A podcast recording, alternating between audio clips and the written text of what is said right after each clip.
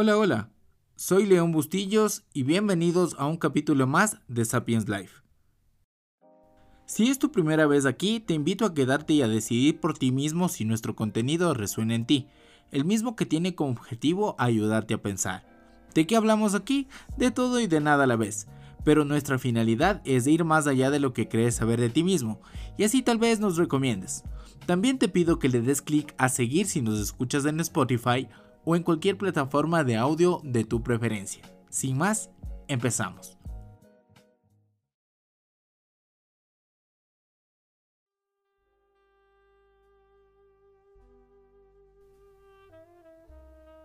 Hola a todos y a todas y bienvenidos a un capítulo más de Sapiens Life.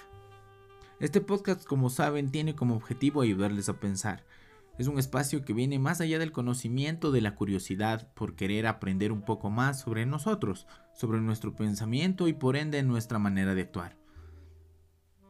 El capítulo anterior al parecer les gustó mucho, pues hablamos de esto que fue el turismo emocional. Si no lo has escuchado, te invito a que lo hagas porque fue un capítulo bastante esclarecedor para mucha de nuestra audiencia. Si es tu primera vez aquí, te invito a seguirnos y a quedarte un minuto más para entender de qué se trata este espacio.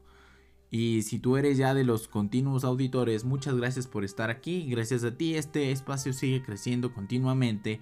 Y si compartes este contenido nos vas a ayudar a llegar a muchas más personas que quizás necesiten algo de conocimiento o simplemente compañía en cualquier momento de su día. Sin más, empezamos.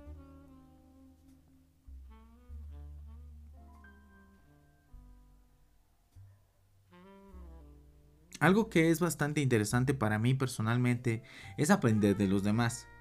Y gran parte de esto, tanto personalmente como profesionalmente, me ha ayudado a entender que mucha gente quiere tener la razón de muchas cosas, inclusive de cosas que ni siquiera sabe o no conoce.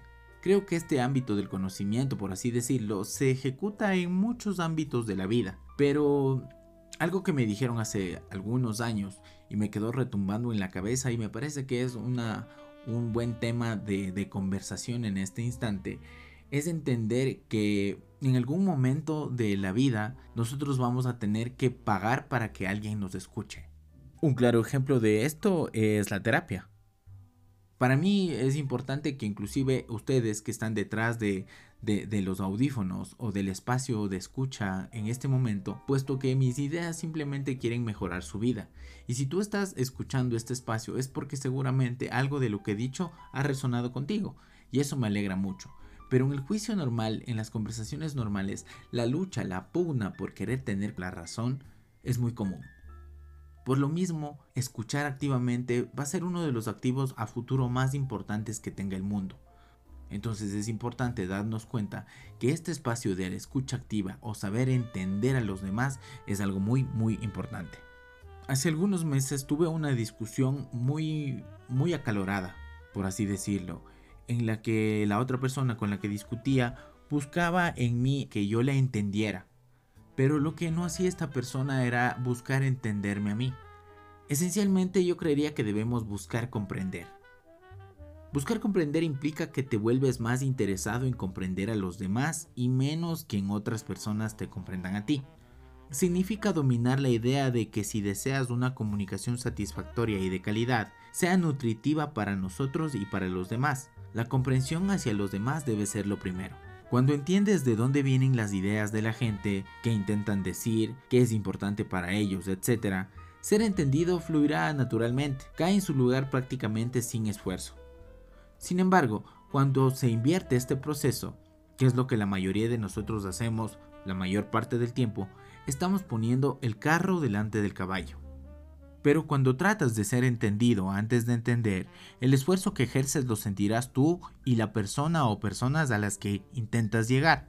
La comunicación se romperá y es posible que termines con una batalla de dos egos.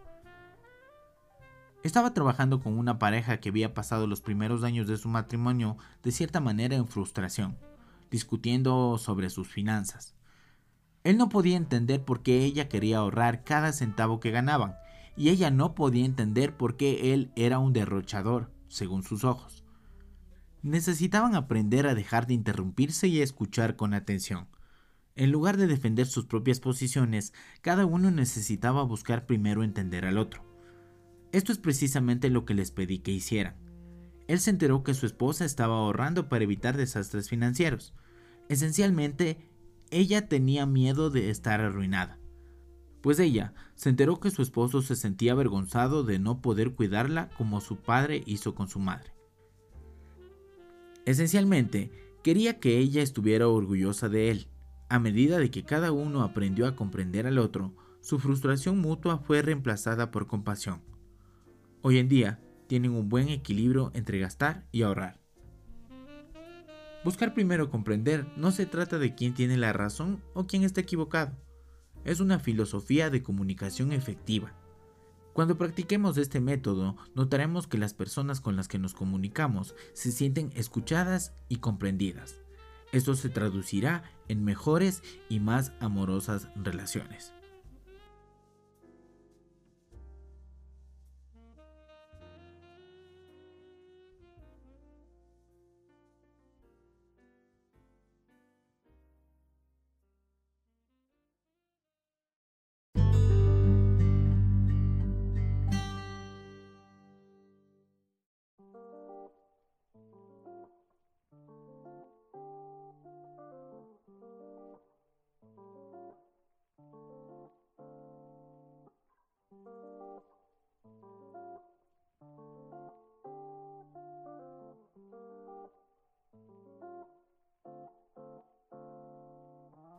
Mi conexión con la música es bastante profunda y creo que mi melomanía me permitirá hablar sobre un tema bastante interesante que quiero compartir con ustedes.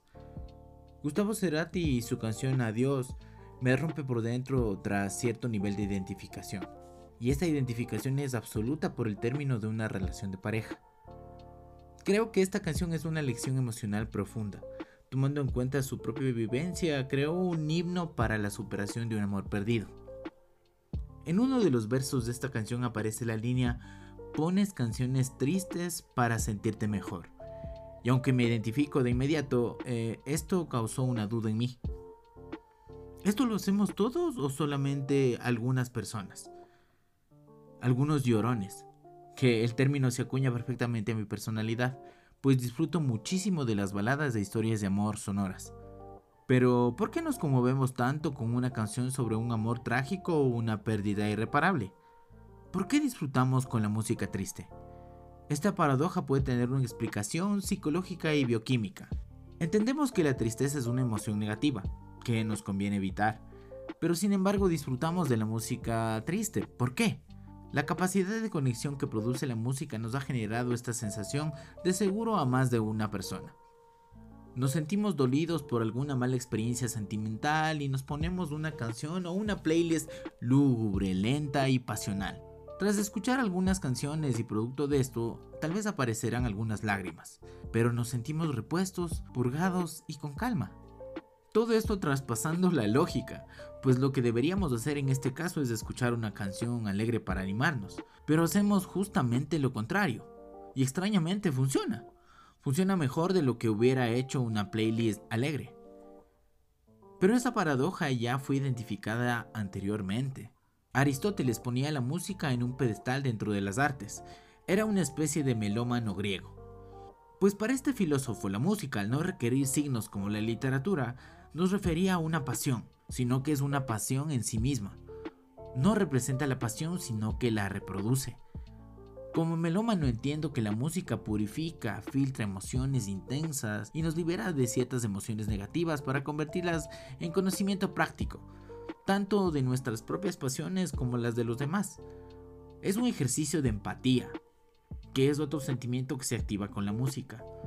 Y da como resultado que tras la escucha de ciertas canciones, en lugar de sentirnos más apasionados, esta actividad nos genera calma.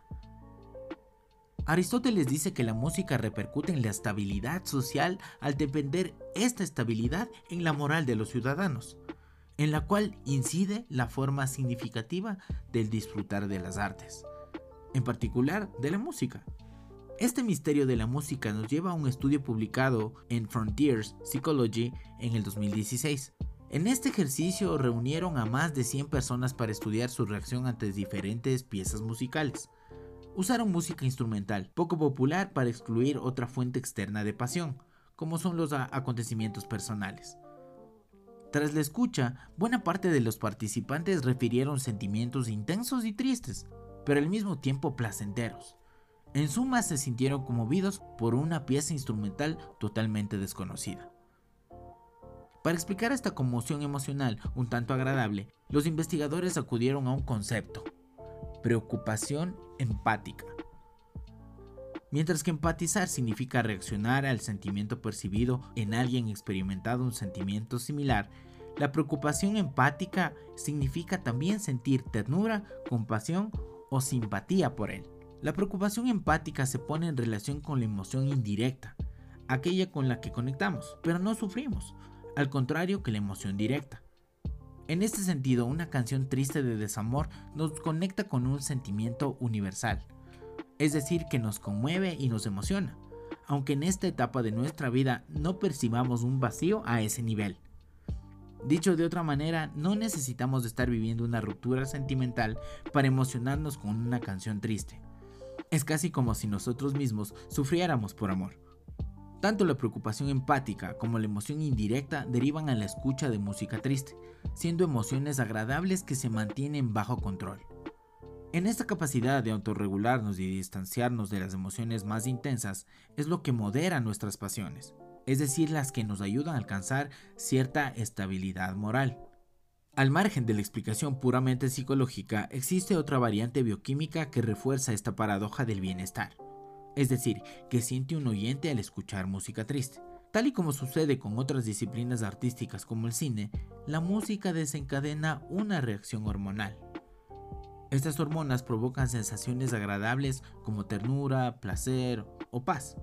Este estudio señala que en este sentido que los niveles de la hormona prolactina aumenta cuando se está triste, un mecanismo de autorregulación con el que cuenta nuestro organismo y lo produce. A su vez, un efecto psicológico consolador que sugiere una función estabilizadora del organismo. Es decir, estamos hackeando nuestras emociones y nuestra mente. Entonces, escuchar canciones tristes para sentirnos mejor se parece a cuando lloramos por una pérdida real. Tras la descarga, tenemos una sensación de liberación, pues la música triste engaña al cerebro. La preocupación empática y la emoción indirecta que sentimos con la música triste activan una recompensa bioquímica que ofrece la oxitocina y la prolactina. En este sentido, la musicoterapia ha tenido éxito en el tratamiento de enfermedades como la demencia, el Parkinson, el asma o inclusive problemas de sueño. Bueno, ahora entenderemos a qué se refería Gustavo Cerati con poner canciones tristes para sentirnos mejor.